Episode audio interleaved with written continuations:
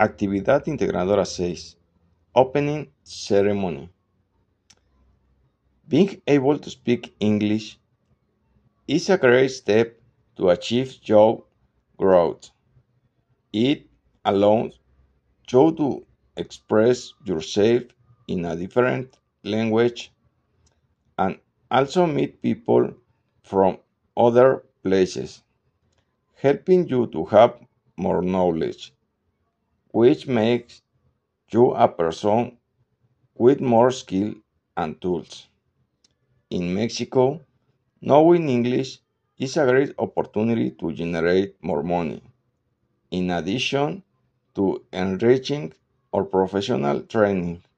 So, knowing English allows us to access better job opportunities and greater intellectual development.